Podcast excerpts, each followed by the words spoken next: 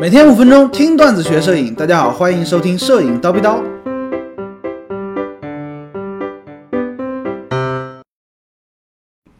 选定焦还是变焦？这么多年来呢，很多同学都在问我这个问题啊。老师，老师，我要买个镜头，你说是买变焦呢，还是买定焦呢？他们都说呀，这个定焦镜头好，我该怎么买？其实呢，每次听到我都很挠头啊，因为你都没有告诉我你的需求，对不对？你的目的性是什么？啊，你的偏好是什么？让我怎么给你推荐呢？对吧？其实定焦、变焦，它们都有各自的优点和缺点。今天呢，我们就来跟大家叨逼叨一下啊。先来说变焦镜头，哎，变焦镜头它的优点是什么呢？方便嘛，对不对？使用范围比较广，一颗镜头呢什么都能拍。比如说啊，APS-C 常见的有一颗叫一镜走天下的镜头，幺八两百，哎，十八毫米到两百毫米，你看，哎，一颗镜头，广角也有了，长焦也有了，哎，什么都能拍了，对不对？旅游的时候就带一颗就够了，哎，很方便，很便携，对不对？但缺点是什么呢？通常情况下啊，变焦镜头为了控制体积，它的光圈呢不会做特别大。比如说刚才我们说的幺八两百也好，甚至说最简单的，呃，APS-C 的狗头套机狗头幺八五五，对不对？十八毫米到五十五毫米，光圈呢是 f 三点五到五点六，这就挺小的了，对不对？为什么它不能做得大呢？第一个成本。这么便宜了，你还要啥大光圈？还要啥自行车？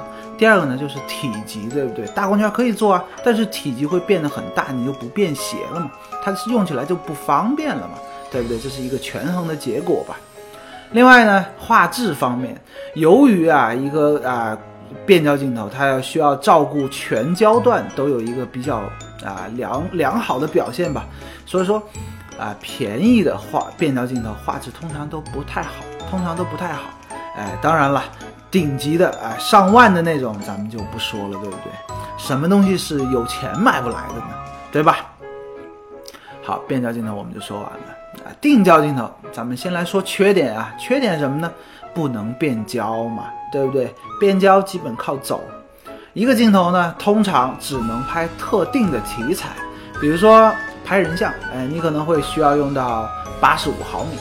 啊，幺三五毫米，对不对？拍风光，你可能需要二十四毫米，哎，十十几毫米，对不对？你得来回换镜头。你去旅游，你可能要背四到五颗镜头，哎，风光换一个广角，哎，人像换一个长焦，计时扫街换一个中焦，对不对？啊，它比较麻烦，不如变焦镜头呢来的那么啊方便啊，用途呢没有那么广泛。这是它的缺点了，再来说说优点吧。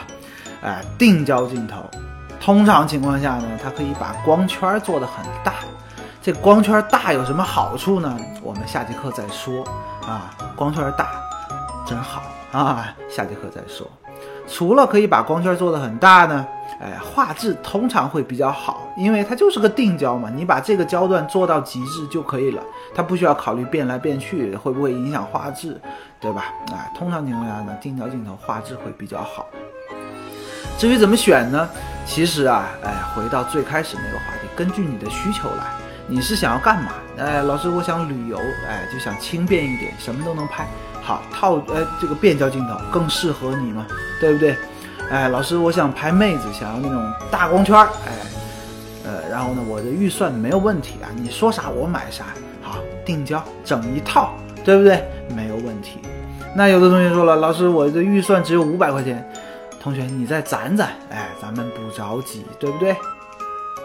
好了，今天高老师就先叨逼到这里，明早七点咱们继续聊摄影，拜了个拜。